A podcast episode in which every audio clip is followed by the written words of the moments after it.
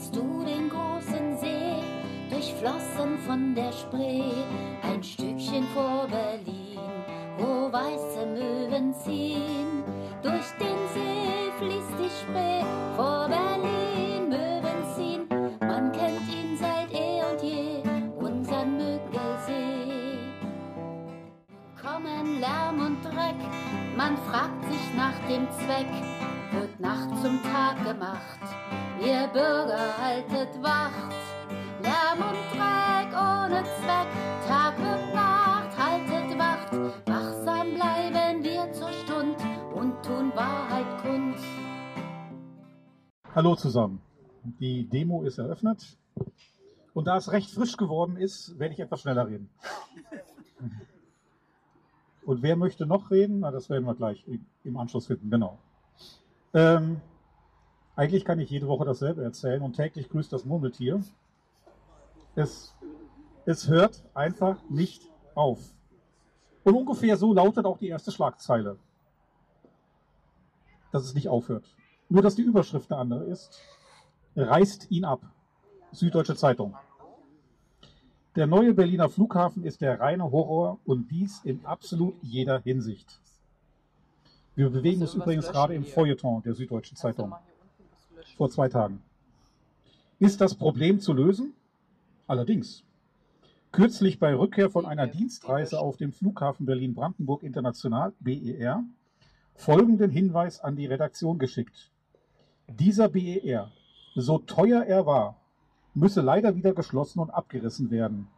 Er sei nach einem Jahr bereits völlig unbrauchbar. Nicht nur ästhetisch eine Zumutung, sondern auch funktional.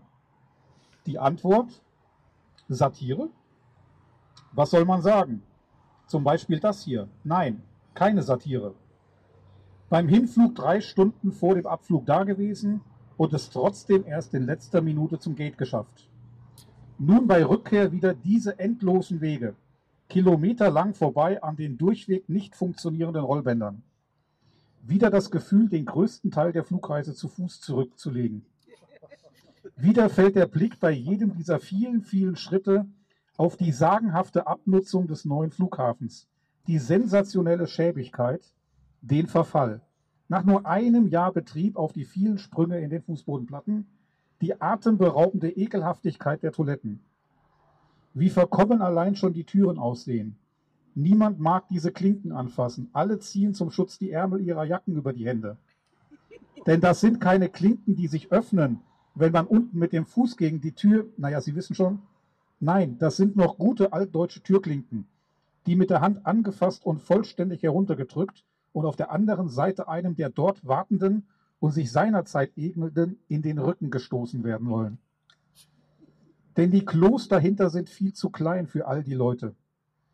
Diskrete Örtchen wie für sehr intime Jazzcafés sind das. Nur halt auf dem Flughafen einer Hauptstadt. Dann die Anfänger, die Gepäck aufgegeben haben, daher jetzt hier noch ein paar Stunden nachsitzen müssen, obwohl das nun wirklich oft genug in der Presse stand, dass die Gepäckabfertigung unterbesetzt sei und daher sehr, und zwar sehr lange brauche. Die Wegweiser sind in dem Wein rot gehalten, das Berlin-Besucher früher von den Winkelementen des BFC Dynamo her kannten. Sie werden allerdings nur sparsam verwendet. Schließlich trotzdem den Ausgang gefunden.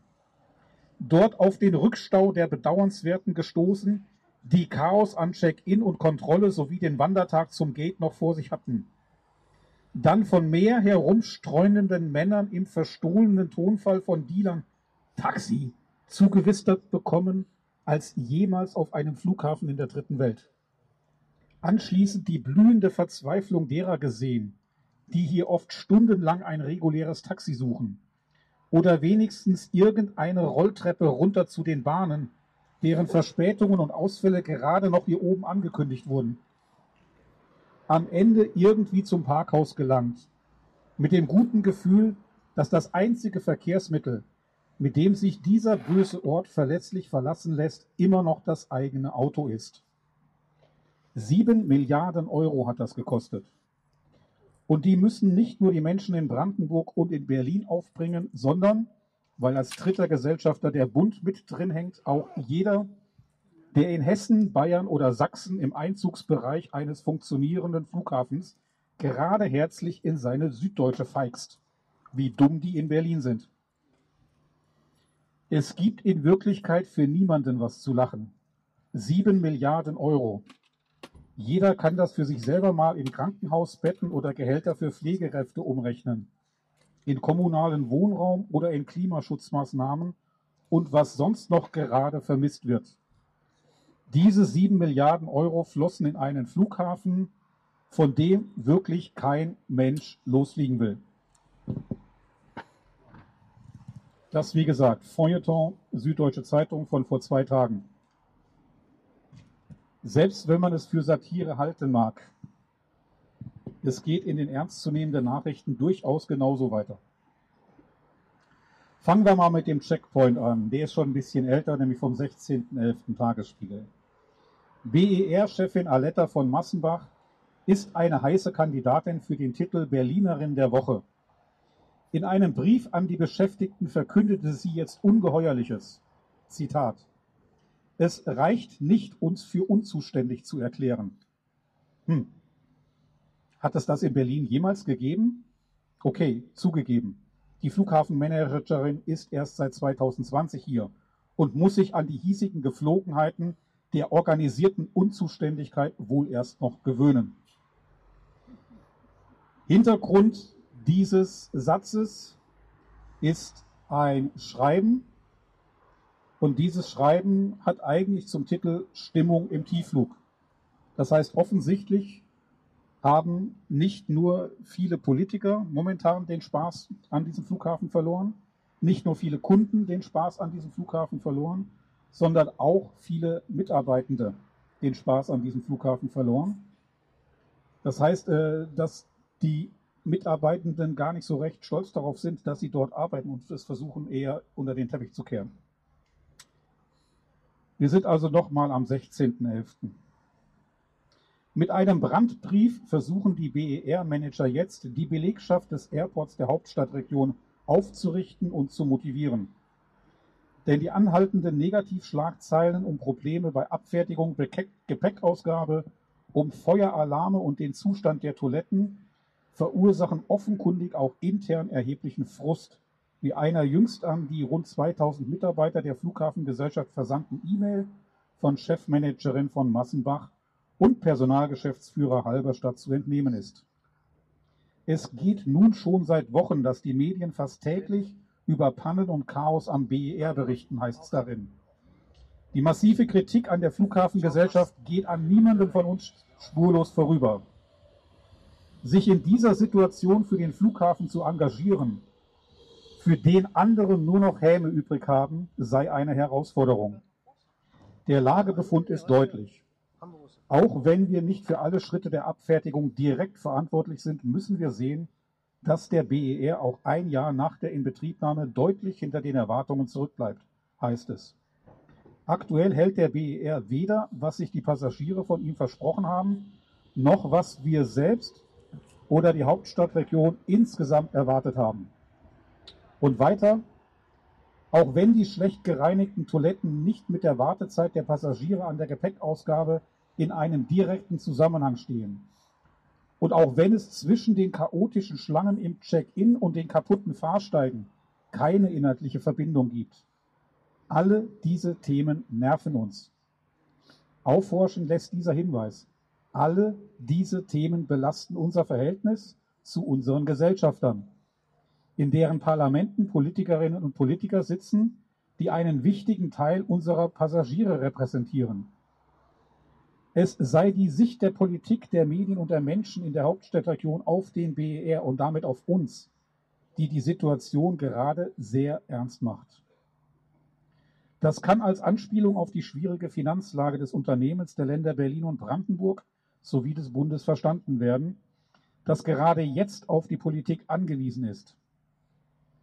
Wie berichtet, braucht der BER, der 2020 erst nach 14 Jahren Bauzeit und mit Baukosten von 6,8 Milliarden Euro in Betrieb ging, bis 2026 von seinen Eignern Berlin, Brandenburg und dem Bund weitere 2,4 Milliarden Euro. Wenn wir mal davon ausgehen, dass das die Diagnose ist, dann fragt sich natürlich jeder, wie sieht die Therapie aus? Die Therapie kann ja nicht darin bestehen, dass, der, dass die Geschäftsführung eine E-Mail an die Mitarbeitenden schickt, wo Jammer, Jammer, Jammer nochmal alles, was zur Diagnose gehört, aufgezählt wird, sondern wo ist der Ansatz zur Therapie des ganzen Schlamassels? Und da hat sich jetzt die CDU Berlin nach vorne in die erste Reihe gestellt und hat einen sogenannten Zehn-Punkte-Plan verkündet. Ich möchte jetzt nicht auf alle zehn Punkte eingehen, aber ich möchte ein paar Punkte zitieren.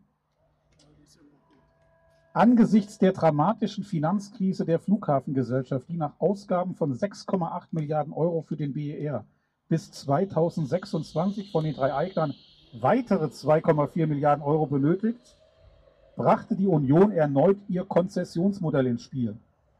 Die CDU will Betrieb des Airports und die Immobilienentwicklung über zwei Konzessionen an Private vergeben, das Anlagevermögen aber bei der öffentlichen Hand lassen. Über die Abgaben könnten laut CDU mittelfristig Zins und Tilgung der BER-Kredite gesichert werden. In der jetzigen Form ist der Flughafen nicht überlebensfähig, sagte Gräf. Das ist der Verkehrspolitiker der CDU im Berliner Abgeordnetenhaus. So, das ist ja schon mal relativ starker Tobak. Dieser Flughafen ist nicht überlebensfähig, äh, deckt sich aber übrigens auch mit den Einschätzungen von Herrn Frauenbach da Costa, seines Zeichens Flughafenexperte, der das genauso sieht. Und zwar wegen des Konzepts auf Billigflieger zu setzen, auf Teufel komm raus, weil er sagt, mit Billigfliegern verliert dieser Flughafen mit jedem Passagier Geld, weil daran ist nichts zu verdienen. Und wenn man immer mehr Billigflieger ranholt und immer mehr Billigpassagiere, wird man immer mehr Geld verlieren. Also kriegt man dort quasi ein Dauergrab für öffentliche Zuschüsse. So, was ist jetzt dieses äh, Modell von der CDU? Es geht um 200 Millionen Euro jährlich an sogenannten Konzessionsgebühren. Und zwar dafür, dass jemand anderes diesen Flughafen betreiben darf und dafür, dass jemand anderes die Immobilien bewirtschaften darf. Das Anlagevermögen aber möchte man in der öffentlichen Hand behalten. Fangen wir mal mit dem Anlagevermögen an. Wir haben also gerade gehört, man hat 6,8 Milliarden Euro ausgegeben, um diesen Flughafen betriebsbereit zu bekommen. Er ist laut neuesten Finanzdarstellungen noch 2,5 Milliarden Euro wert. Das heißt, man hat einen gewissen Buchwert verloren unterwegs. Der ist verdampft oder diffundiert oder irgendwo hingewandert, keine Ahnung. Ja. Auf jeden Fall ist dieser Flughafen, wie er da draußen steht, nicht 6,8 Millionen Euro wert, die man dafür ausgegeben hat, sondern er ist momentan noch 2,5 Milliarden Euro wert. Also hat man erstmal über 4 Milliarden irgendwo in den Wind geschossen. Das war ja immer die These, eigentlich bauen sie zwei Flughäfen, wir wissen nur nicht, wo der andere steht, aber gut, sei es drum. Mit diesem Anlagevermögen möchte man also jetzt jemanden finden, der bereit ist, 200 Millionen Euro jährlich dafür zu überweisen, dass er diesen Flughafen über nehmen darf, und zwar nur was das Betreibergeschäft anbelangt. Wir haben aus den letzten veröffentlichten Finanzdaten eigentlich entnehmen können, dass es pro Jahr so in etwa einen Aufwand von 350 Millionen Euro kostet, diesen Flughafen ein Jahr lang zu betreiben. Wir wissen ebenso aus dem Jahr 2019, dem allerbesten Geschäftsjahr der Flughafengesellschaft, mit den allerhöchsten Fluggastzahlen, die Berlin und Brandenburg jemals hatten, dass man einen Jahresumsatz von knapp über 400 Millionen Euro erwirtschaftet hat. Umsatz, nicht Gewinn. Ja, einen Jahresumsatz von knapp über 400 Millionen. Bei einem Betriebsaufwand von 350 Millionen Euro im Jahr kann ich mir momentan nicht diese Mathematikleistung vorstellen, mit der ein privater Betreiber bereit sein soll, dafür 200 Millionen Euro auf den Tisch zu legen, damit er das betreiben darf, was diese Kosten und diesen Umsatz quasi einbringt. Also ist das auch wieder reine Spekulation auf höhere Entgelte, mehr Passagiere, Wachstum bis zum St. Nimmerleinstag, 35 Millionen, 40 Millionen, 45 Millionen, wer bietet mehr? Ja, ähm, reinstes Wolkenkuckucksheim. Da kann auch das Immobiliengeschäft, was sicherlich über die Flächen noch lukrativ werden kann, weil alles im Umland von Berlin momentan lukrativ ist an Flächen, die man mit Immobilien bebauen kann, ja, kann da sicherlich äh, ein bisschen dazu beitragen, Aber dass der reine Flughafenbetrieb, von dem die Fachleute sagen, völlig falsches Konzept, ja, damit verliert man Geld und gewinnt kein Geld, wie das einen privaten Investor dazu verleiten soll, da Geld reinzustecken und dann auch noch verbindlich Konzessionen zu zahlen, äh, das erschließt sich mir nicht, um es ganz vorsichtig zu sagen. Was ich aber interessant fand, war Punkt 8 von dem 10-Punkte-Plan. Punkt 8 geht wie folgt. Für die Menschen, die bereits durch den Lärm von nur einer genutzten Start- und Landebahn gestört werden, soll eine neue von der FBB organisatorisch, juristisch und finanziell unabhängige Gesellschaft für die Anspruchsermittlung sowie die Beratung der Betroffenen entstehen. Heißt also, wenn es nach dem Vorschlag geht, soll man der Flughafengesellschaft das Schallschutzprogramm wegnehmen. Das muss ich gestehen, hätte ich mir auch schon lange gewünscht. Weil äh, schon der Volksmund weiß, es ist nicht gut, wenn man den Bock zum Gärtner macht. Und bei dieser Flughafengesellschaft und dem Thema Schallschutz hat man definitiv den Bock zum Gärtner gemacht. Denn der Verursacher ist gleichzeitig der, der quasi dafür sorgen soll, wie sein Schaden, den er anrichtet, wieder ausgeglichen wird. Was ich mir nur nicht vorstellen kann bei so einer externen Gesellschaft, nennen wir es mal ähm, ja, einen Notar ja, oder eine andere verlässliche Person, die über das Geld wacht, einen Treuhänder im weitesten Sinne. Was ich mir nicht gut vorstellen kann, ist, wie man den besser ausstatten kann als die Flughafengesellschaft. Weil wenn die Politik wieder den Arbeitsauftrag ausgibt, so wenig Geld wie möglich in den Schallschutz zu stecken. Und das muss der Auftrag an die Flughafengesellschaft gewesen sein. Anders ist diese Unverschämtheit beim Schallschutz den Bürgern über gar nicht zu erklären. Ja? Ich meine, wir reden hier über eine staatseigene Gesellschaft, die dafür sorgen soll, dass die eigenen Bürger vor Fluglärm geschützt werden. Und dann hintergeht man die Bürger, wo immer man nur eine Chance wittert, sich hintergehen zu können. Die Flughafengesellschaft musste jedes Mal bei jeder Aktion vor Gericht gezerrt werden und sie hat jeden dieser Prozesse verloren gegen die Bürger. Wie kann das sein bei einer quasi den Bürgern zustehenden Flughafengesellschaft? Sie ist komplett in Staatsbesitz, 100 Prozent. Ja? Wie kann sowas passieren? Also, wie immer, der Fisch stinkt vom Kopf her. Dieses Modell, das Thema einem Treuhänder zu übergeben, würde dann komplett wirkungslos verpuffen, wenn die derzeit zuständige Politik wieder den Arbeitsauftrag an den Treuhänder definieren dürfte und wieder dafür sorgen würde, dass die Bürger beim Schallschutz hinter die Fichte geführt werden, so wie sie auch von der Flughafengesellschaft hinter die Fichte geführt wurden. Und wer nicht glaubt, dass die Bürger hinter die Fichte geführt werden beim Thema Schallschutz, aktuelle Nachricht. Stammt vom 17.11. publiziert in der Matz Online. Flughafen lässt Anwohner auf Mehrkosten für Schallschutz sitzen. Viele Flughafenanwohner haben aufgrund der jahrelangen Bauverzögerungen des BER den Schallschutz auf die lange Bank geschoben. Ein Jahr nach Eröffnung leben noch immer mehr als 8000 Menschen in Dahme-Spreewald, Teltow-Flaming und Berlin ohne Lüfter, Dämmung und Schallschutzfenster. Der Grund sind oftmals hohe Eigenkosten, die jetzt anfallen würden. So, was ist passiert? Man hat vor Jahren zum eine Bescheinigung bekommen, dass man Anspruch auf Schallschutz hat, also diese Anspruchsberechtigung bekommen. Der Flughafen selber hat quasi eine vermeintlich marktfähige Größenordnung ausgerechnet, zu welchem Tarif man diese Schallschutzmaßnahme bekommen kann, zum Beispiel Schallschutzfenster. Und jetzt, wo die Bürger sie einbauen lassen wollen, haben die Preissteigerungen dafür gesorgt, dass das Geld von der Flughafengesellschaft bei weitem nicht ausreicht, um einen Handwerker zu finden, der das auch einbaut. Das heißt, die Handwerker melden alle zurück, nee, zu dem Preis baue ich das Fenster nicht ein. Geht gar nicht.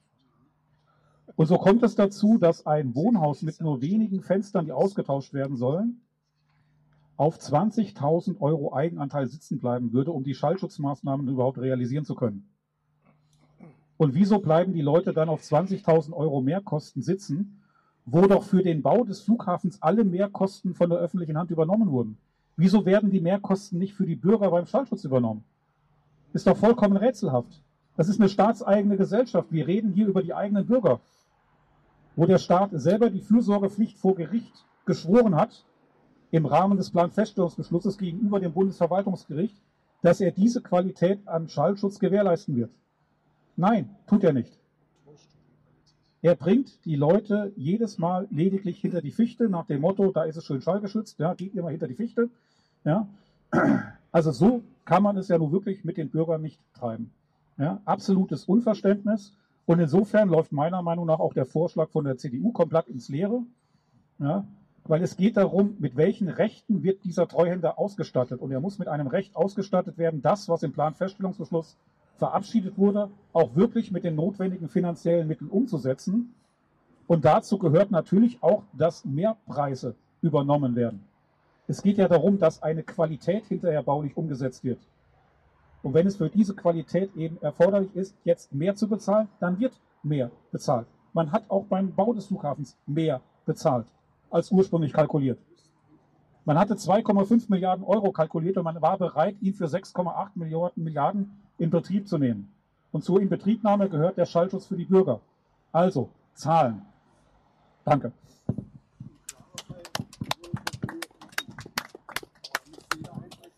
Ja, danke, Ralf. Es ist immer wieder erstaunlich. Wir bekommen ja so ein Newsletter jeden Tag, die ganze Woche, außer am Wochenende. Ralf, ich und auch andere von euch auch.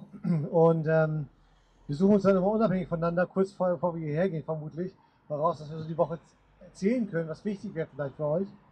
Und sprechen uns dann aber nicht ab. Aber er hat fast jedes Mal die gleiche Meldung wie ich auch. Es ist erstaunlich. Und ich gehe schon fünf Tage zurück, auf den 17. diesmal, weil er, er die letzten Tage ranzieht und trotzdem hat er die gleiche Meldung getroffen. Ich würde das ganz gerne noch ein bisschen ergänzen. Die letzte Meldung zum Schallschutz, bevor ich nochmal zum Aufwachen heute Morgen komme, an diesem sonnigen, ähm, schönen Frühwintertag sozusagen.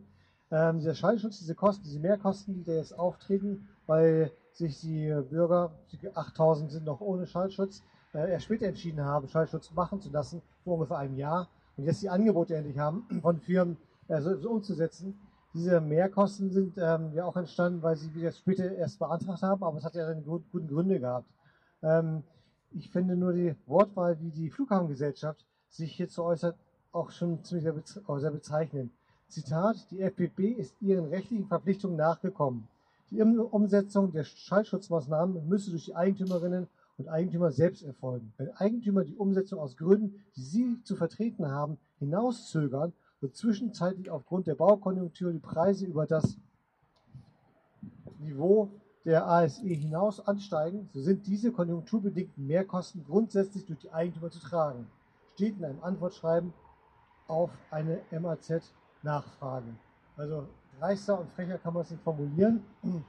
Ähm, das heißt also quasi umgesetzt, ähm, dass die Immobilieneigentümer selber schuld sind, dass sie jetzt mit höheren Preisen konfrontiert wurden. Ja. Wenn man das mal zurückspiegeln würde, das hat Ralf am Ende ja gerade gemacht, ähm, dann hätte der BR nie fertig gebaut werden können, weil die Mehrkosten ja mehr als doppelt so hoch waren. Ähm, und hier geht es um nicht um 4, 5, 6 Milliarden, sondern hier geht es äh, um 20.000 Euro für den äh, Einbau von Schallschutzfenstern in einem Haus. Also das ist schon bitter, so etwas lesen zu müssen. Heute Morgen bin wahrscheinlich nicht nur ich wieder um kurz nach sechs geweckt worden. War ja ein sonniger, schöner Vormittag. Man konnte sehr schön sehen, wie die Flugzeuge heute gestartet sind. Wir hatten einen halben Tag, circa einen halben Tag Ostwind. Das heißt, sie sind also Richtung, von der Nordbahn Richtung Osten gestartet. Und wenn man sich dann mal so geguckt hat, wo die so hinfliegen, dann bin ich ganz verwundert gewesen, wie quer und bunt die an dem Himmel entlang geflogen sind. Und wenn man dann mal auf ähm, äh, Flyradar oder Stanley Tech raufgegangen ist und mal sich die Chronik für heute Vormittag angeguckt hat, dann sieht man ein buntes Potpourri von Flugrouten. Und zwar haben wir letzte Woche noch gehört, dass die, dass die Flugsicherung gesagt hat, es wäre nicht möglich und es wäre sicherheitsrelevant verboten, von der Nordroute äh, über die Gosener Wiesen abzudrehen. Selbst wenn wir Flugzeuge haben, die von der Nordbahn starten und gen Süden fliegen wollen. Ähm, und wenn man heute guckt, dann sind genau diese Flugzeuge, das ist genau diese Route heute geflogen worden. Es ist heute sowohl über Erkner geflogen, gestartet worden, sowohl über die Müggelsee-Route, teilweise über Ransdorf und dann um Erkner herum geradeaus weiter und aber auch die, ähm, ähm, über die Gosener Wiesen. Man sieht auch Flugspuren, die über die Gosener Wiesen heute geflogen sind, von der Nordbahn wohlgemerkt, was bis letzte Woche ja absolut unmöglich war. Und man hat auch noch Flieger gesehen, die haben es sogar geschafft, über das Krankenhaus Köpenick äh, wieder mal abzudrehen, also relativ früh. Ähm, ich habe das dem Ralf geschickt. Ähm, gucken mal, was wir daraus machen können, ob man dem wieder nachgeht. Äh, auf jeden Fall scheint es ja möglich zu sein. Aber warum und wie das jetzt zustande gekommen ist, ist im Moment noch nicht so ganz zu klären. Gut, dann möchte ich euch noch kurz was Positives vielleicht äh, mit auf den Weg geben. Und zwar ähm, gab es eine Meldung über ähm, Parlament in Brandenburg. Und dort gab es jetzt äh, zwei Initiativen, einmal von den Linken und einmal von der SPD, CDU und Bündnis, Grüne, die Neun, äh, Bündnis 90 Die Grünen zusammen. Die haben zwei Entschließungsanträge auf den Weg gebracht und man wundert sich, ähm, dass das jetzt ähm, so aus dem Hut gezaubert wird, aber es ist hier schön. Ich möchte gerne vorlesen. Der Landtag stellt fest, das Land Brandenburg setzt sich seit vielen Jahren dafür ein, die Belastung für die Anwohnerinnen und Anwohner im Umfeld des Flughafens BR möglichst klein zu halten. In diesem Sinne hat der Landtag im Jahre 2013 auch das Volksbegehren für eine Änderung des Paragraph 19 Absatz 11 des Landesentwicklungsprogramms zur Durchsetzung eines landesplanerischen Nachtflugverbotes am Flughafen Berlin-Brandenburg international angenommen. Das Land Brandenburg kann aber ein Nachtflugverbot zwischen 22 und 6 Uhr nicht allein durchsetzen, sondern ist auf die Mitwirkung der Gesellschafter der FDP angewiesen. Deshalb hat die Landesregierung im Rahmen der Gesellschafterversammlung wiederholt für die Position Brandenburgs geworben. Das wissen wir, das ist nichts Neues. Aber das ist jetzt aktuell, was ich hier gerade vorlese und nicht vom letzten Jahr oder vom vorletzten Jahr. Weiter heißt es in der Entschließungsantrag, der Landtag möge daher beschließen, Doppelpunkt, der Landtag hält an den Beschlüssen zum Volksbegehren Nachtflugverbot BER fest. Begründung, der Flughafen BER bietet der Region Berlin-Brandenburg eine attraktive Anbindung an den nationalen wie internationalen Flugverkehr und ist ein wichtiger Faktor für die wirtschaftliche Entwicklung des Landes. Für die profitable Bewirtschaftung des Flughafens sowie eine erfolgreiche Umfeldentwicklung ist es notwendig, einen Ausgleich zwischen wirtschaftlichen Interessen und dem Gesundheitsschutz der Anwohnerinnen und Anwohner in der Flughafengemeinde zu erzielen. Jede Maßnahme zur Reduzierung der Fluglärmbelastung ist dabei zu begrüßen. Deshalb spricht sich der Brandenburger Landtag weiterhin für die Umsetzung des Beschlusses zum Volksbegehren äh, Nachtflugverbot aus. Also das ist ist das ganz aktuell. Ähm, und ähm, Hintergrund ist natürlich die Regierungsumbildung in, in, Berlin und auf der Bundesebene. Und mal gucken, ob was dabei rauskommt. Die Linken haben einen eigenen Antrag formuliert. Im Endeffekt war es ja inhaltlich gleich. Bloß die Linken haben in ihrem Antrag noch ähm, mal ausgeführt, äh, wie die Abstimmung damals im Brandenburger Landtag ausgegangen ist, äh, als es darum ging, ob man das jetzt umsetzt, dieses, dieses Volksbegehren oder nicht weil da gab es ja Gegenstimmen von einigen SPD-Abgeordneten, Enthaltungen und CDU-Abgeordneten. Und das haben die natürlich noch mit reingenommen.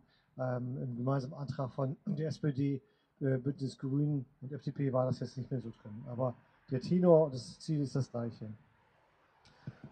Das ist mal vielleicht mal ansatzweise ein bisschen was Positives. Dann hat der Ralf ja berichtet über, die, ähm, über das Problem mit den, mit den ganzen ähm, Fehlleistung am Flughafen. Und ähm, von dem CDU-Abgeordneten, der dieser Zehn-Punkte-Programm, glaube ich, verabschiedet haben. Und dieser CDU-Wirtschaftspolitiker Christian Graf, der fordert in diesem Schreiben auch die mittelfristige äh, Eröffnung des stillgelegten Flughafens Schönefeld und sagt auch, dass das Terminal 2 dringend in Betrieb gehen muss, am besten noch vor Weihnachten. Und dem äh, widerspricht die Flughafengesellschaft, sie sagt, es werde nicht möglich sein, das zweite Terminal vor dem Beginn des Sommerflugplans kurz vor Ostern 22 ans Netz bringen.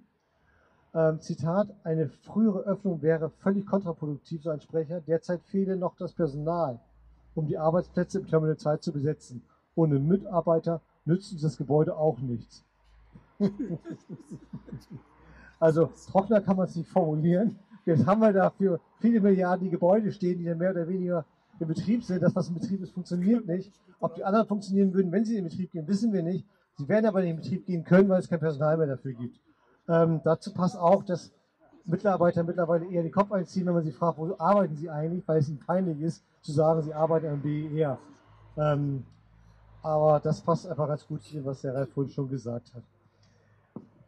Ein weiterer Verkehrspolitiker der CDU, der fordert auch den Senat auf, mit dem Landkreis Dahme-Spreewald und dann Brandenburg über eine Verbesserung des Taxiverkehrs zu verhandeln. Und auch da ist die Wortwahl sehr, sehr merkwürdig. Zitat, im Kriegsfall muss Brandenburger Taxen die Einfahrt nach Berlin verboten, verboten werden, verlangte er.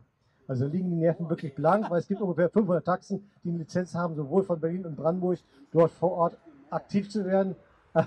Und er spricht jetzt, also wenn es so nicht mehr weitergeht, dann müssen wir halt im Kriegsfall dann wirklich verbieten, dass die Brandenburger Taxen nach Berlin reinkommen. Wie man das machen möchte, wenn man bei der Corona-Kontrolle schon überfordert ist, ist mir auch ein Rätsel. Aber liest sich ganz schön. Dann kann ich eigentlich nur darauf hinweisen, dass wir im Hintergrund wieder fleißige Mitarbeiterinnen haben. Marianne, Andrea und Konsorten. Und die haben schon was vorbereitet, wie ihr hier im Hintergrund seht. Nämlich es gibt wieder ein Weihnachtssingen. Diesmal das 11. Soweit man uns dann noch lässt. Und zwar am 13. Dezember hier auf dem Marktplatz. Äh, möchtest du was dazu sagen, Marianne? Dann gebe ich dir das Wort gerne weiter. Ja, hallo. Also hier stehen fünf aufgeklebte A3-Plakate mit Plakatträgern. Wenn einer von euch das mitnehmen will, dann gerne. Dann habe ich auch noch kleine A3-Plakate auf Papier ohne Plakatträger und noch ein paar Flyer. Ganz wichtig, wir brauchen äh, mehr Ordner diesmal, weil wir ja auf Abstand die Leute irgendwie postieren müssen. Und wer sich vorstellen kann, als Ordner schon um 18 Uhr dann zu kommen, der möge bitte gleich nochmal im Anschluss zu mir kommen. Danke. Gut, gibt es noch was von eurer Seite für heute? Dann wünsche ich eine schöne Woche und beende die Mahnwache vom 22. November. Kommt gut nach Hause. Vielen Dank für eure Aufmerksamkeit.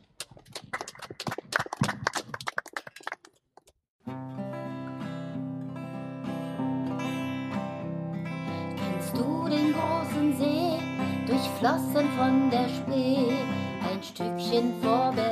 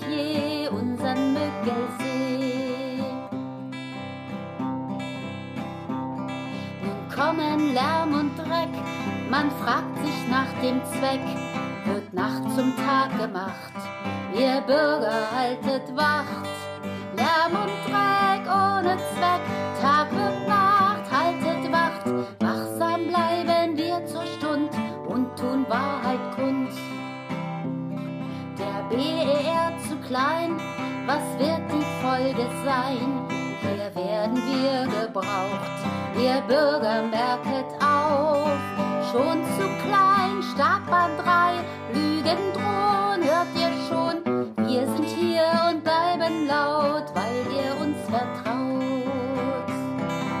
La, la, la, wir sind hier und bleiben laut, weil ihr uns vertraut. Kennst du den großen See, durchflossen von der Spree? Ein Stückchen vor Berlin, wo weiße Möwen ziehen? Durch den See fließt die Spree vor Berlin,